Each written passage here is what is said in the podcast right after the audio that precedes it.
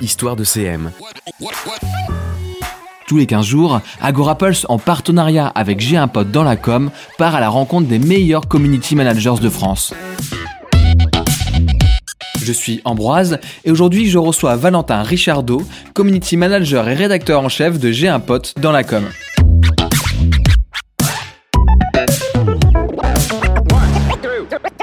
Salut Valentin Salut Ambroise. Quelle est la place des réseaux sociaux depuis la création de J'ai un pote dans la com? On, parle souvent des médias qui ont besoin de faire leur mu avec le digital parce que c'est c'était pas intégré dès le départ, mais c'est pas votre cas. Vous vous êtes euh, créé avec de manière innée les réseaux sociaux. Euh, donc euh, quelle place vous leur donnez?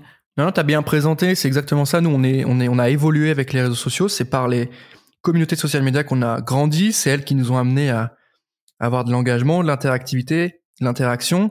Donc on est très très euh, social media focus entre guillemets, c'est un peu ce qui nous a poussé dès le départ. Donc cette stratégie là de contenu sur les réseaux sociaux, de compréhension de l'audience, d'adaptabilité, etc. des formats, c'est un peu ce qu'on a au cœur du média, euh, un peu historiquement. Donc euh, ça a été toujours au cœur depuis le début. Alors si je pousse un peu le curseur, est-ce qu'on peut même dire que vos contenus, les contenus de votre média, c'est du social media first ou on peut pas aller jusque là non plus? Certains oui, en fait, bah, vu en, tant que média, on a différents formats, différents contenus, et il y en a qui sont uniquement pensés pour les réseaux sociaux, qui sont social media first.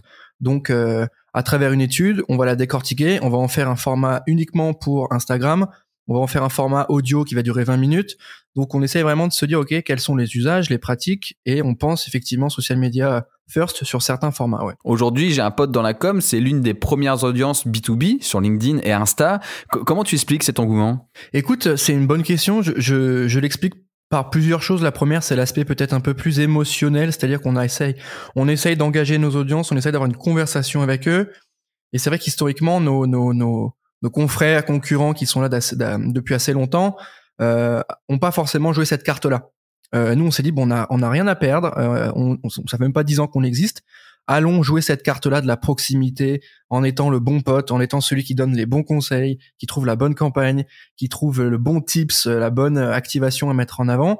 Et ça a pris vraiment comme ça. Et le deuxième point, c'est vraiment l'aspect analyse des usages. Euh, on a compris que sur LinkedIn, il y avait des pratiques, il y avait des tendances, il y avait des choses à faire. Euh, on a vraiment voulu axer là-dessus. Et surtout, bah, je pense que les professionnels de la com qui ont besoin de faire leur bench et leur veille de manière un peu différente euh, pensent à nous et euh, c'est assez cool. Quel distinguo tu fais entre euh, votre audience et votre communauté? Tu fais une différence entre les deux? Non, pas spécialement. Quand je parle d'audience, c'est vraiment plutôt quand je fais plutôt le commercial avec nos partenaires et nos clients. mais en fait, on n'a pas une communauté, on en a plusieurs déjà, entre les jeunes, les moins jeunes, euh, la partie annonceur, la partie agence, ceux qui sont plutôt sur LinkedIn, ceux qui sont plutôt sur Insta, ceux qui sont plutôt sur Facebook ou qui sont juste sur la, newsletter. Donc on n'a pas une communauté, on en a plusieurs. Et moi je préfère le, terme euh, communauté à celui d'audience, même si c'est à peu près la même chose à peu près la même chose, mais pas exactement. Du coup, c'est quoi euh, la différence pour toi? C'est quoi la, la, définition que tu ferais d'une audience vis-à-vis d'une communauté? Et pourquoi, du coup, ta préférence va vers la communauté? Bah, quand je parle d'audience, comme je dis, c'est plutôt auprès de nos clients. Donc, on leur dit voilà, il y a tant de personnes connectées, on a fait tant de personnes touchées, on a eu tant d'engagement. Euh, on va parler en termes de stats et on va parler vraiment avec un terme très matheux, très commercial qui est l'audience. Mais nous, quand on parle entre nous et qu'on veut parler de peu dans la com, on parle de communauté parce qu'il y a un aspect un peu plus humain un peu moins chiffré, un peu plus euh, euh, comportemental, tu vois. Euh, on va parler d'un like, d'un engagement. du côté communauté, on va parler plutôt bah, voilà, d'une réaction. Quelqu'un a réagi, quelqu'un a commenté avec quelque chose. Donc il y a un aspect un peu plus humain, je pense, au mot communauté. Quel est ton objectif quand on parle de communauté euh, Est-ce que c'est d'aller chercher un petit groupe de personnes ultra investies, des, ambassadeurs, ou au contraire une grande quantité de lecteurs qui, qui, vous sont euh, fidèles? C'est quoi l'approche que tu as?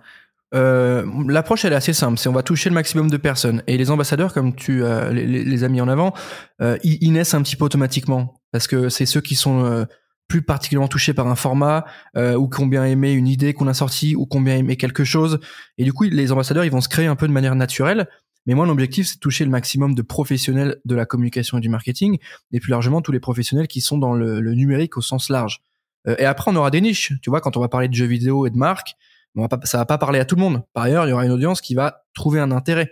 Plutôt les annonceurs, tu vois, qui sont vraiment sur ce sujet-là. Quand on va aller parler bonnes pratiques, social media, euh, quand on va parler bonnes pratiques, SEO, etc., on a pas mal d'entrepreneurs qui vont se sentir concernés, beaucoup de, de, de gens en auto-entreprise qui vont, euh, qui sont en freelance, qui vont avoir besoin de ces pratiques-là pour avoir de nouveaux clients. Donc, euh, le, la stratégie d'ambassadeur, elle est un petit peu euh, innée, tu vois, elle est un peu au cœur, mais sans vraiment la, la, la rechercher. Les ambassadeurs se créent eux-mêmes.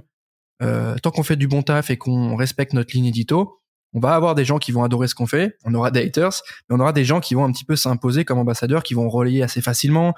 Quand on fera des events, qui vont essayer d'être là à chaque fois, qui vont eux-mêmes créer leur petite communauté autour des contenus quand ils vont partager. Donc, euh, objectif toucher large, comme un média, avec une stratégie de développement, et euh, stratégie d'ambassadeur de manière un peu euh, automatique et, euh, et logique. Tu m'as parlé de proximité avec votre communauté, euh, une conversation qui est directe, euh, spontanée entre vous et elle. Euh, comment cela se retrouve concrètement au quotidien dans ta modération? Bah, c'est un peu le nerf de la guerre en fait. Ça prend beaucoup de temps, c'est assez énergivore, mais en même temps, tu peux pas faire sans. C'est c'est c'est le deal en fait qu'on a avec les gens qui nous lisent. C'est euh, tout ce qu'ils n'aiment pas ailleurs ou sur d'autres médias ou, ou sur d'autres pratiques, on essaye d'éviter. On essaye de répondre présent. Euh, donc c'est la la, la, proximité, comme tu as dit, on va essayer de répondre un maximum aux commentaires, on va essayer de répondre un maximum aux messages privés, même si on peut rien faire. Tu vois, typiquement, on a des envois de CV, on a des gens qui nous demandent des coups de main. Est-ce qu'on peut partager des sondages Est-ce qu'on peut euh, leur trouver quelqu'un qui bosse dans la com pour leur filer un stage Est-ce que euh, quelqu'un a, une agence en tête pour les aider? Donc nous, directement, on peut pas faire le lien. Par ailleurs, on peut pas ne, ne pas leur répondre. Donc on leur dit, bah va regarder sur le site parce qu'on a un espace job. Si tu cherches une agence pour faire de la vidéo, bah va regarder sur l'espace euh, agence sur le site parce qu'on référence les agences. On essaie vraiment d'accompagner ça dans les commentaires. On essaie de désamorcer très rapidement aussi les embrouilles. Euh, on peut pas trop lutter contre ça, mais on essaie de calmer un maximum en lâchant des petites vannes, en étant hyper euh, hyper sincère. Et dernier point sur l'authenticité, on essaye de pas arriver avec une posture de tap down sur OK, il faut consommer ça, c'est ça la vérité, c'est ce que vous devez penser. Euh, telle marque elle est trop forte, c'est la meilleure. Non, nous on a trouvé ça intéressant, on vous le partage on prend le pari que ça va, que ça va vous intéresser. Après, est-ce que c'est la meilleure OP Je sais pas. Est-ce que c'est la meilleure chose à retenir? Je sais pas. En tout cas, on pense que c'est bien de l'avoir. Tu as vécu récemment une grogne sur l'un de vos sujets, justement, la mise en avant d'une campagne publicitaire d'une compagnie aérienne. Qu'est-ce qui vous a été reproché? Sur LinkedIn, on avait, euh, on avait mis en avant pardon, une campagne euh, publicitaire qui met en avant les offres euh, très bas prix d'une compagnie aérienne. Du coup, on a des offres à 15 euros pour aller en Grèce et l'agence créative a décidé de mettre en avant, de d'illustrer les 15 euros euh, du billet pas cher en un autre produit qui coûte 15 euros. Du coup, ils ont mis en scène un bateau gonflable qui coûte 15 euros, euh, une lampe de chevet qui coûte 15 euros, etc. Donc en gros, ils ont illustré euh, le billet à 15 euros par un objet qui coûte vraiment 15 euros et euh, la mécanique était bonne créativement. Et nous on s'est dit bah tiens, on va en parler. Sauf que les gens nous ont très clairement fait comprendre que par contre euh, c'est compliqué de dissocier la campagne créative avec l'idéation, la mécanique créative de la cause finale, de l'annonceur final, qui est une compagnie euh, aérienne qui vend des prix, euh, qui vend, qui vend des billets à, à, bas prix et qui est quand même pas dans une logique éco-responsable. C'est un peu nos sujets de tous les jours. Donc ils nous ont clairement dit, par contre, euh, les gars, c'est pas, c'est pas carré, ça, c'est pas. Ok, l'idée elle est sympa, la campagne est cool, mais par contre, on peut pas mettre ça en avant, on pouvait pas mettre ça en avant. Et au final, on a, on a, on a très vite compris que un, l'audience était engagée, donc ça c'est vraiment cool, et qu'on avait vraiment un esprit de communauté. Les gens nous ont fait des retours sur, ok, bah, on vous kiffe, hein, mais par contre, c'est un peu chaud, tu vois. Et on a vraiment compris l'enjeu de d'être proche et de pas ignorer, de pas dire attends, ils ont mal commenté, on va on va bloquer ou quoi. Non, c'est pas du tout le sujet depuis le début de J'ai un pote. Et là, justement, ça nous a aussi remis un peu les pieds dans le réel sur ok, on parle à des gens, tu vois, on parle à des gens. C'est pour ça que quand tu me demandes communauté audience, bah, audience, je vais te dire 450 000 abonnés LinkedIn. Et quand tu me demandes communauté, je vais te dire bah réaction positive, négative. Euh, euh, la communauté qui nous dit par contre les mecs, attention campagne créativement sympa, mais euh, la finalité pas fou, pas fou fou quoi. La principale dépense d'un média, c'est la production de contenu, encore plus pour un média web, puisqu'on sait que le temps de vie est extrêmement limité hein, avant de tomber dans les abysses de notre économie de l'attention. Euh, cela demande d'avoir une euh, raison gardée en quelque sorte, euh, de ne pas produire de contenu trop coûteux. C'est quelque chose que vous vous dites, des questions que vous vous posez, euh, même peut-être utiliser plusieurs fois un, un contenu. C'est quoi vos leviers pour euh, être dans l'économie du web, dans l'économie de l'attention et trouver ce, juste équilibre Non, on, on se pose pas la question de, de, on va faire des contenus pas chers. Parce que qui dit contenu pas cher, dit contenu cheap. Euh, tous les contenus n'ont pas vocation à coûter un bras en production. Par ailleurs, euh, lorsqu'il faut mettre le prix ou lorsqu'il faut travailler sur la réflexion d'un format et sa, et sa mise en scène, euh, c'est pas l'argent quand même qui va nous stopper, c'est plutôt l'inverse, c'est dire ok, bon, on va mettre un billet là-dessus parce qu'on sait que ça va marcher, parce qu'on sait qu'on a une idée Donc on réfléchit plutôt sur l'idée. À quoi ça va servir Qu'est-ce qu'on va raconter Et comment on le raconte euh, donc il y a le fond et la forme et on peut pas dissocier les deux. Je pense qu'il y a un vrai sujet. Et nous c'est comme ça qu'on travaille. Euh, on se on réfléchit pas en disant ok ça coûte cher, on va pas y arriver, on va faire ci ça ça. Évidemment que ça rentre dans, en compte dans la réflexion. Mais nous ce qui est central c'est l'idée. Ok qu'est-ce qu'on raconte, à qui et comment? Euh, on veut faire du Twitch parce que tout le monde en fait très bien. On n'a pas d'audience là-bas, on n'a pas un format ou une idée très précise. On n'y va pas. En tout cas on n'y va pas pour y aller on se ressente, qu'est-ce qu'on fait On est très bon sur Insta. Comment on peut hacker un peu le format Bah là, on a trouvé des nouveaux formats un peu TikTok, Reels, qui marchent très bien, euh, qui sont des anecdotes sur les marques. Ça, ça marche parfaitement bien. Ça coûte pas ultra cher. Mais s'il faut monter en compétence et monter en niveau de prod, on met un billet, on fait produire dans un espace dédié. Enfin, voilà, c'est la réflexion surtout sur l'idée, le format, et ensuite on voit euh, comment on peut l'activer avec un budget. Et sur l'économie d'attention, pour te répondre là-dessus, euh, en tant que média, c'est notre enjeu principal, c'est notre sujet. Après, on n'est pas un média d'actu hard news, tu vois. Donc les gens qui nous lisent, ils reviennent nous voir, ils prennent le temps, ils consomment. On a du podcast qui est du temps long. Euh, on n'a pas que de la hot news, on a du webinar qui peut se consulter en replay, de l'article de fond, la tribune, etc. Donc euh, il y a deux temps, il y a la news un peu sur Insta, etc. Puis aussi du temps un peu plus froid. Donc on n'est pas à la course à l'économie d'attention. Évidemment, avec nos autres concurrents médias, c'est un sujet par ailleurs. Euh, il y a des sujets qui ont une durée de vie de 24 heures. C'est de la news, il n'y a pas de souci, c'est le deal. Et on travaille comme ça. Il y a des sujets qui ont une durée de vie de un mois, deux mois, un an. Euh, il faut juste savoir quel format va être mis en avant et quelle sera sa durée de vie vraiment. Je sais très bien qu'une news, elle va pas vivre pendant deux semaines. Par ailleurs, si je la traite pas, d'autres vont la traiter. Et moi, je vais perdre un petit peu euh, mon capital sympathie et ma promesse qui est, on vous sort quand même des belles actus. Vous êtes critique avec les campagnes de com. Est-ce que cela vous met une pression particulière pour votre propre communication, que, que votre communauté très sensibilisée au jugement des codes de la com, justement, soit aussi critique avec vous? Écoute, euh, c'est notre job de sortir des campagnes, etc. Après, pour être hyper honnête, celles qu'on n'aime pas, euh, on les sanctionne pas par un article où on dit qu'on n'aime pas on n'en parle pas. Euh, c'est-à-dire qu'on a beaucoup de CP, on doit, on doit recevoir une, je sais pas, entre 50 et 70 CP par jour, plus nous, notre travail de veille en amont, euh, plus ce qui est proposé par nos rédacs, on a pas mal de seniors qui arrivent chez nous en rédac et qui proposent des angles. Donc, euh, on est critique, effectivement. On a beaucoup d'attentes. En fait, on est extrêmement exigeant envers nous-mêmes euh, dans ce qu'on va raconter. C'est pour ça que dès qu'on sort un format, on veut faire un beau teaser. Dès qu'on sort un podcast, on veut bien le mettre en avant avec une belle pochette. Donc, euh, on est, on, c'est pas tellement euh, le risque par rapport à la communauté, c'est plutôt par rapport à nous. On passe notre temps à mettre en avant des belles choses, des bonnes campagnes, des bonnes pratiques. Si on se l'applique pas à nous, c'est pas possible. Euh, on passe notre temps à mettre en avant des campagnes. Si nous, dès qu'on sort un, sujet, un, contenu, un format, il est pas bien marketé, là, tous nos podcasts, on en a six. si nos podcasts, il n'y a pas de marketing du podcast autour et qu'on se dit, bah tiens, on les produit, on les sort, ça va marcher, ça va pas, ça va pas le faire. Donc, on a vraiment une exigence plutôt envers nous-mêmes euh, c'est pas tellement vers l'audience, etc. C'est évidemment du respect qu'on a envers elle, mais c'est surtout envers nous-mêmes. Euh, on parle beaucoup de campagne, il faut qu'on soit ultra exigeant sur ce qu'on sort, il faut qu'on soit carré, faut pas qu'il y ait de fautes sur le titre, c'est inimaginable. Euh, il faut que la musique elle soit bien calée avec les images. Enfin, ça paraît bête ce que je te dis, mais c'est, on est quand même assez exigeant sur ce que nous on veut sortir. On veut, on veut quand même accéder à un niveau d'exigence assez intéressant. Ouais, une rigueur qui est indispensable, je, je, je, le, je le, conçois. Euh, comment vous mesurez euh, votre performance sur les réseaux sociaux euh, Je suppose que vous avez certains indicateurs que vous suivez régulièrement et qui doivent jouer le rôle de phare pour suivre notamment la qualité éditoriale? Ouais, ouais, bah il y a, y a, plusieurs choses très concrètes. Hein. T'as les audiences.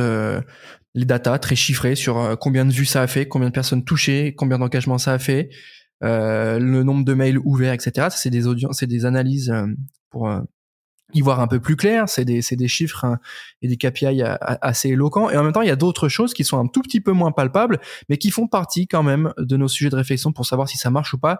C'est à la fois la présence à l'esprit, c'est-à-dire que aujourd'hui, on a une bonne présence à l'esprit. Quand on parle marketing com, on remonte assez souvent. on a des retours de gens qui sont pas du tout dans la com, qui connaissent le média, etc. Euh, quand on va avoir un annonceur, enfin un, prospect qu'on veut le transformer en client, bah il nous connaît déjà avant. Donc il y a, aussi cet euh, élément-là d'analyse de notre euh, performance et notre crédibilité, c'est la présence à l'esprit. Et mon dernier point, c'est surtout la préférence de marque. Il y a des clients qui viennent nous voir et qui nous disent historiquement on bosse avec d'autres, mais maintenant on veut bosser avec vous. Donc il y a un travail vraiment de, de préférence de marque. Pourquoi Coca plutôt que Pepsi? Bah parce que j'ai peut-être plus d'appétence à, à, aller vers Coca ou quoi. Bah c'est aussi un élément sur lequel on peut analyser notre performance, c'est est-ce que les gens nous considèrent un peu plus que d'autres médias ou pas? Pour toi, le community manager dans 10 ans, c'est quoi? Qu'est-ce qu'il fait? C'est quoi son quotidien? Je, je, pense qu'il est, euh, il est sensiblement le même qu'aujourd'hui, simplement il aura un peu plus de travail sur les enjeux de data. Euh, il sera plus uniquement... Euh, euh, présent pour mettre en avant des posts ou créer des choses. Il sera évidemment dans l'analyse de la performance. Il sera aussi beaucoup plus capable de proposer des choses euh, au, codage. Il sera beaucoup plus comment dire, il sera beaucoup plus euh, axé vers la tech qu'aujourd'hui. Enfin, je crois qu'il aura vraiment une appétence pour ça. Et euh, il sera dans une bataille de l'attention encore plus féroce, tu vois, dans, dans, dans, les années qui arrivent. On ne sait pas ce que Twitter nous réserve, tu vois, Elon Musk. Euh, on ne sait pas ce que Instagram nous réserve parce qu'ils changent leur algorithme toutes les deux semaines. Euh, donc je pense que ça va être des profils qui sont sensiblement les mêmes qu'aujourd'hui, mais qui vont devoir encore plus faire preuve d'adaptabilité sur les nouveaux réseau, les nouvelles plateformes et quel contenu on va y mettre. J'ai envie de sonder un peu ta culture euh, de la communication et des campagnes euh, parce que c'est ton quotidien, donc je pense que tu as quelque chose d'assez riche à nous proposer. Quelles sont les marques qui t'inspirent ou même juste une marque qui t'inspire sur les réseaux sociaux où tu te dis ouais, le taf là, il est super bien fait Moi, j'ai en tête Buffalo, tu vois, parce qu'ils sont assez nouveaux entre guillemets sur le marché euh, des marques cool et de, la communication social média. Euh, notamment sur Twitter où tu vois ils ont pris le positionnement un peu sympa de faire de la vanne, mais pas au même niveau que Winamax, tu vois, pas au niveau un peu what the fuck, euh, beaucoup trop euh, hardcore et limite pas drôle. plutôt dans l'insight, tu vois, quand ils nous parlent des nappes à petits carreaux, quand ils font des, des vannes qui rebondissent beaucoup sur l'actu, ils sont très bons. Et je trouve qu'on sort un peu de cette image, ça dépoussière un peu l'image du resto qui est quand même historique, qu'on connaît tous, euh, et ils font un bon taf sur Twitter. C'est Marcel qui est derrière, je crois. Euh, donc je trouve que ce qu'ils proposent est particulièrement sympa. Ils se prennent pas pour des seigneurs. Ils veulent pas réinventer la com euh, Twitter. Ils veulent pas se comparer à Netflix ou un Decathlon. Simplement, ils cherchent à créer un peu de proximité et ça, je trouve que ça marche plutôt bien. Merci Valentin de t'être prêté au jeu de l'interview. Nous sommes heureux que vous soyez partenaire de notre podcast chez Hager Apples. C'est chouette de faire ça euh, ensemble. On se dit à, très vite. Merci Ambroise, on est ravis de faire ça avec vous aussi et puis merci de ton invitation. On se dit à bientôt. Suivez l'écoute d'Histoire de CM, le podcast d'Agora Pulse, en partenariat avec J'ai un pote dans la com, et découvrez la voix des meilleurs community managers de France. Si ce podcast vous a plu, n'hésitez pas à le commenter, à en parler autour de vous et à nous le faire savoir sur Facebook, Instagram, Twitter, Discord et vos applis de podcast préférés. A bientôt pour un nouvel épisode d'Histoire de CM.